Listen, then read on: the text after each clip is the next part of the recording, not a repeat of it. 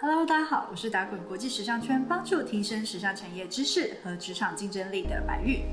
如果你对时尚产业有兴趣，你想了解更多跟时尚职业、品牌策略和自我成长有关的议题，现在就赶快订阅我的频道，并开启下方的小铃铛吧。Daisy 郭，他的背景呢，我稍微介绍一下。他目前是呃华盛顿大学多媒体行销研究所硕士班的学生。那最厉害的地方是，他申请了三间，就是美国非常知名，就是很难录取的那些学校的研究所，然后他三间都录取上了。对，那这一次呢，我就觉得一定要在他去美国之前，把他这个宝贵的，就是能够这么厉害、这么优秀的申请上三间知名的研究所经验呢，分享出来。大家好，很开心可以来到白玉的直播。然后我是 Stacy，我有七年左右的工作经验了。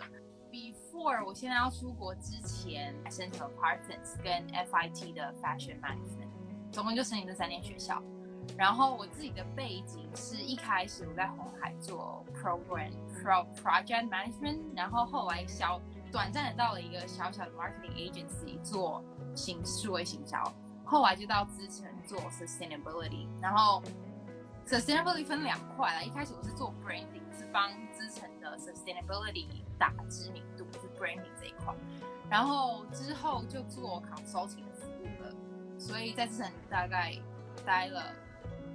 呀快六年。对，这简短是我的背景，所以我猜大家可能也会蛮好奇，就是怎么会转这么大的弯，然后去念。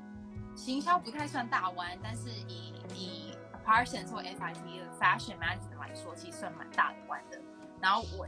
大家可能会有疑惑，然后之后肯定想说，哎，那想怎么样转转背景，怎么申请上好学校？就等一下我们应该会 cover 到吧？哦，对对对对对，所以大家就会好奇，就是尤其是你之前是在比较偏科技业，然后又跳到就是 consulting 的工作，consulting 就是顾问业，就是管理顾问业。对，然后你的你的你的 focus 专业是永续发展这个区块，就是环保永续的议题。但是呢，你却在第八年之后呢，跑来就是实践学那个跟我学时尚时尚相关的一些品牌经营的课程啊等等。然后你跟我说，就是你要人生大转弯，因为你一直以来的梦想是进入时尚产业。那你这这一段要不要分享一下？就是到底？是怎么样会工作了八年，然后都很稳定在管顾业，然后 sustainability 这个感觉就是哎，这个前景也很好，而工作也是前四大的管顾公司，怎么会想要转弯？好，首先呢，我从非常小的时候就非常想要去美国，我就有时候会怀疑我上辈子是不是美国人，就是 which explain 为什么我对美国这么有兴趣，然后所以想去美国这件事情从来都没有变过。然后，因为我从小呢，就从小我爸就是比较传统教育，他就灌输我说，全世界最好的学校就是 Harvard。然后，所以我从小五的时候就很想念哈佛，所以我人生的目标从小五开始，一直到念研究所这一段，就是一直都是为了 Harvard 在做准备的。然后，但是其实，其实我内心早就知道，说我我对念 Harvard 其实没有兴趣，因为就是 Harvard 的学科就是那些嘛，但其实我对一点兴趣都没有，但是我还是对光环非常的向往。然后就在经历了我无数次的准备 GMAT，然后没有办法考到那个我要的分数之后，我就可以就毅然决然可以放下这件事情，就那种感觉就好像像是你使劲吃奶力气做这件事情，然后你发现你做不到，然后你就觉得你可以给自己一个交代，你就觉得哦这件事情就是 it's not a big deal，就是你考不到的分数就像是有人你就是没那么聪明。你就是像有人长得美，有人长得丑，有人长得高，有人长得矮，就是这就是天生的。我就看开这件事情，但是就是呃，aside from 哈佛这件事情，我其实一直来都对漂亮的事情很吸引。然后认识我的人应该都知道，就是我很喜欢婚礼、婚纱这种很漂亮的东西。所以呢，那时候就觉得，既然我已经不执着于那个 Harvard 的光环，那我就应该要做我人生真的想做的事情。所以觉得那应该要转到做 fashion。对，那那时候我其实其实也在白宇的课上跟他讨论过这件事情，就是那时候在想说，哎，到底是要做 fashion manager 还是要做 designer？然后呃，可能后面这可以再讲吧。那我觉得那时候白宇就给我很好的建议，就是呃，旁边人也会这样给我建议，就是我觉得可能给大家也是一个参考，就是说有时候你在做职涯转换的时候，不会有办法一步。到位，就是如果你看，如果像我，我可能想要画裙子，我可能想要真正想做可能是 designer，可是我已经我没有科班的训练，或者我完全没有基础，然后对于我已经有一定的工作年资来说，要我毅然决然的没有任何基础去美国发展这个完全新的 career 的话，其实是很有风险的。所以我觉得，呃，在听的朋友，如果你们要做这种职涯大转弯的时候，有时候你可能手上没有最好的牌。所以我觉得重点是你怎么打好牌，打好基础。所以换句话说，应该是先去反观自己的优势，或者是你的你的长处在什么地方，你的专长在什么地方，看能不能 leverage，就是去杠杆你原本已经既有的能力和长处，然后再去再去看怎么去衔接你接下来想要进去的那个新的领域，能不能把一些可以带去带进去的东西，能够让你自己轻松一点。而不至于好像从零开始，对不对？可能一方面也是年纪啦。我觉得如果现在你非常年轻，来二十二岁、二十三岁，我觉得那就是就冲吧。但是，对 我已经不是这个这个可以放弃所有过往一切的年纪了。对，没错没错，同意同意。所以你后来。因为就是发现 GMAT 那些要考高分真的是太不容易，而且他真的是可能就真的是全世界顶尖的前百分之一那个聪明才智的人才能进得去嘛，所以你就给了你自己一个最好的 excuse，就是 OK fine，at least I try，我尽我全力 try 了。吃奶力气还是考不到，我就觉得那我真的是做不到。OK，但我觉得你这个心态很好，其实就是有的时候呃，当我们过。汲汲营营在追求某一个东西、某一种梦想，或者是某一个想要达成的目标，可是我们发现我们做不到的时候，你也不要就是去过分的指责你自己，或者是觉得自己是 loser 啊，然后就是很废啊，然后连这都考不到，然后开始一直诋毁自己。但相反，就是你就是 let go，然后转转一个念头去追求你下一个你有兴趣，然后你也想要追求的东西。其实我蛮感谢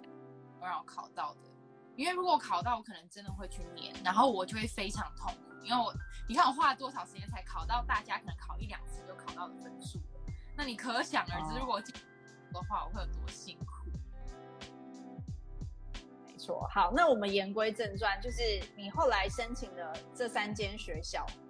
，FIT、Parsons 跟华盛顿大学，那嗯，就会好奇说你是怎么样去选择我你要申请 FIT，你要申请 Parsons，你要申请华盛顿大学，然后。一个是行销的研究所，那行销研究所就是全美国有那么多行销研究所，你为什么要选华盛顿的大学的行销研究所？嗯哼，对，就是你那些考量点是什么？你选校的考量点是什么？OK OK，好，呃，我觉得拆两块讲啊，一块是 fashion 相关的嘛，一块可能就是研究所的行销相关的。那以 fashion 相关来说，其实很有名的 FIT 跟 Parsons 一定是大家听过的。然后，因为那时候我也是刚到这个这个领域，说我不是很清楚到底有哪些学校，所以那时候我做这件事情，就是大家之后也可以上，就上网先把呃所有 fashion 你想要念的领域的学校，就是先上查看有哪些 list，然后你就要考量几个点，一个点是未来的工作，我觉得这是最大最大的考量点，就是如果你未来是想要。留在当地有一些工作经验的话，那像纽约就是大家都知道它是时尚重镇嘛，所以如果你的学校离纽约太远，那你之后在实习呀或找工作其实会有一定程度的影响。但现在可能这个可能这个影响可能比较弱了，因为现在是就是后疫情时代，很多东西是 remote。但是当时候我是有这样的考量的。那另外一个考量也是，其实因为。也是时间的限制，我那时候也没有办法有太多时间准备太多钱，所以我就锁定了 Parsons 跟 FIT。那 Parsons 跟 FIT 好，我觉得各各有优优缺啦。像像 FIT 它就是，呃，它有很两很完整的两年这样子，但它就是你在纽约待的时间比较久，所以你的荷包要够够足。然后 Parsons 的话，它可能很快就可以毕业，所以你的生活费可能没有那么没有那么高，但是呃。对，你生活费没那么高，可是你学费非常高。是，对，sorry，所以 in the end 其实是一样的。对，所以那个对地点来说，就是我时间有限的情况下，我只能申请两间，那就是纽约的，然后 Parsons 跟 FIT 这样。然后行销类的，其实我会知道这个 program 是因为我的国中同学也是念一模一样的 program。然后他那时候，我其实申请华大的时候，是他是我的一个 backup，就是我的我的 dream school 是 FIT，然后是 Parsons，最后如果都没有上，我就会去念 U Dot。对，对我记得，我记得你那时候一直就是没有什么很用心在准备，你花了超多心力在准备 FIT 的 SN 那些东西。对对，然后 U Dot 就是他就是我的 backup。因为我那时候一心一意的想要进时尚产业这样子，对。但好，所以所以现在这样，所以所以其实那是我的 backup。然后那这样我应该稍微稍微讲完了，说我怎么选校的嘛。对，但是怎么怎么会后来最后 backup 的这个去去 U U U 的念多媒体行销这件事情，从备案变成你的最后 final decision 呢？嗯，我觉得可能未来大家申请或申请上会面临这个选择，就是我觉得就是关于有关于你人生中的 priority 怎么排。呃，先说明一下，像 fashion management，不管是 Parsons 或 FIT，他们都是文组的的科系，所以美国的 visa 签证制度来说，文组的科系你毕业后只有一年的工作签证，除如果你抽到 unless 你抽到长期的工作签证，不然你。只有一年的时间可以留在美国工作。那 U Job 那个 program，它其实因为它的它的考它的那个 market 里面有有含一些 analytics，就是数理的成分在，所以这个 program 就被归类成数理的课的 program。那数理的 program 在美国来说，你有三年的工作签证，所以如果你想要有比较多的机会留在美国工作，那当然尽可能的是你你的工作时间越长越好。那所以那时候我就问我自己了，到底是留在美国工作为第一顺位，还是 fashion 是第一顺位？那嗯，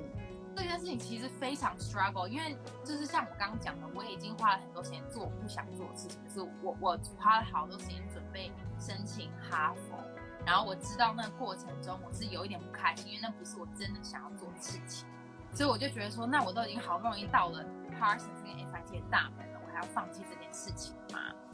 但是转念一想，我其实觉得去念 marketing 不代表我没有办法进 fashion 产业，只是我需要花更多的努力去 build up 我的 network，认识更多的人。所以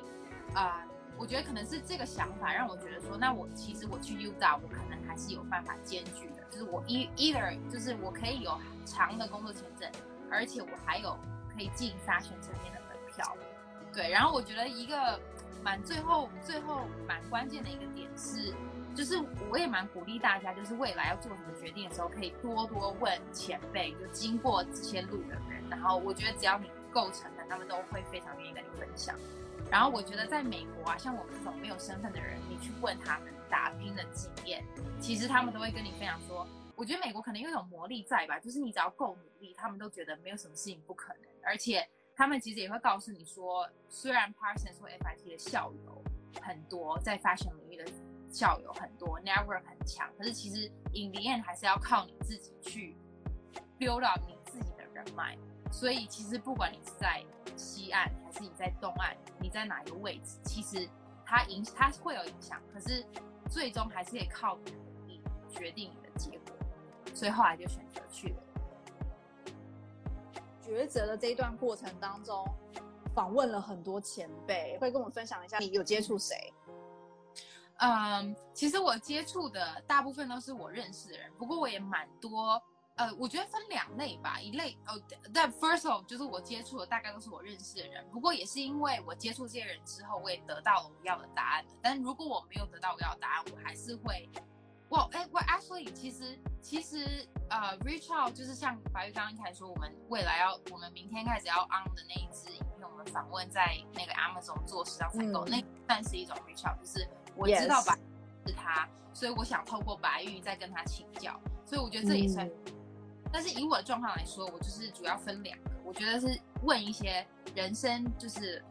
呃，可能比较长辈，他们真的经历比较多，可能经过我们这种这种 struggle 这种迷惘，我觉得问长辈是一个。另外一个是我会知道我要问的人不是美国的 native 的人，因为他不会理解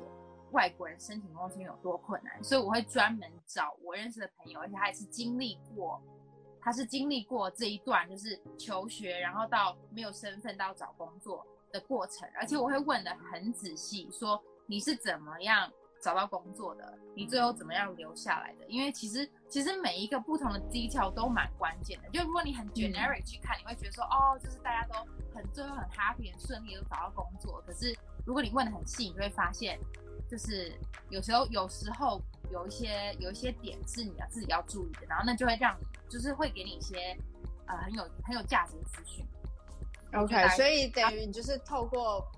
可能是自己已经认识的朋友，再去透过朋友的朋友去牵连这个这个一些比较远的人脉。对，但我觉得其实你有一个特点，就是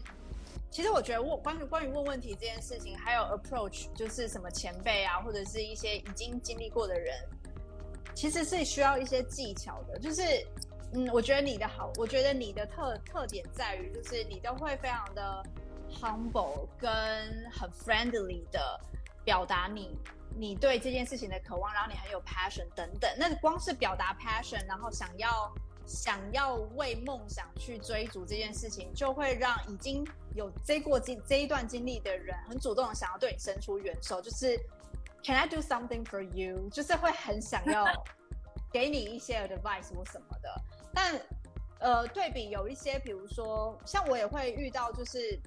我时不时也都会收到一些，就是可能是陌生的讯息，然后他会跟我说，哦，他他目前在在做什么做什么，然后他想要怎么样怎么样。好，但我觉得很关键的一个点是，首先你要先自我介绍，就是你是谁，然后你为什么会 approach 我，你现在在在忙一些什么东西，你正在 focus 什么东西，然后你为什么会想要需要我的帮助，然后这个帮助呢，我觉得同学要注意，就是不是那种。就是请这个前辈真的，比如说帮你写一个 referral 的推荐函或者什么的，而是纯粹只是问一些 advice，就是我想要听听你的意见。当你 appreciate，就是你尊重别人的意见的时候，通常这些人都会蛮愿意给你一些他的 experience 的经验谈啊，或者是给你一些想法。但是如果你在一开始的 approach 就是你可以帮我写推荐函，你可不可以？就是帮我介绍，就是工作这件事情就是一个 big no，就是大家就会傻眼，所以就是给大家一点小小的对 hint。刚刚在谈的这个过程当中，我觉得有一个很重要的点就是 be really honest to yourself，就是对你自己非常非常的诚实这件事情。就是当你在抉择两件事情，就是我到底是要。毅然决然的进入时尚产业，抛弃所有的一切，因为它就是我想要进入的梦想。还是说，对我而言，在美国留在美国能够工作，在那边生活这件事情比较重要。然后最后就是你经过了很多跟你自己的 struggle，还有自我对话，所以最后你就厘清，其实虽然你想要进入时尚产业，但是真正的关键在于是不是真的能够留在美国。你只要留在美国时间够长，你就会有各式各样的机会，认识各式各样的人，然后你有更多的时间去 build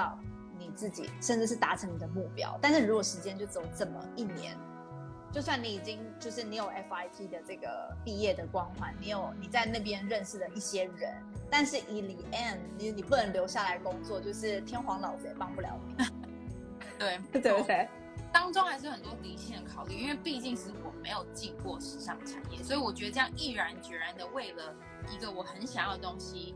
而放弃，就是放弃一个我很想要很久的东西，就在美国生活，而去选择一个我都还没有真的很确定是不是我要的东西，这是有点 risky 的。所以我觉得当中还是有些理性的成分在啦。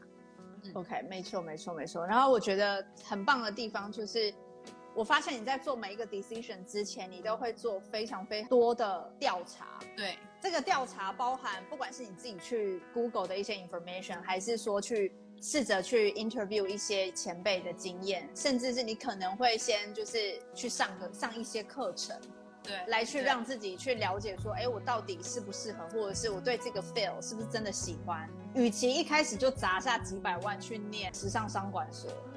对比下来，你可能会先在台湾能够先去试试看一些比较小的课程或什么之类的，来去确认你之后的抉择到底是不是真的适合你自己。好啦，今天的影片就分享到这边。喜欢我的影片，请记得帮我订阅跟点赞哦，开启订阅按钮旁边的小铃铛，才不会错过节目下一节精彩内容。我们下次见，拜。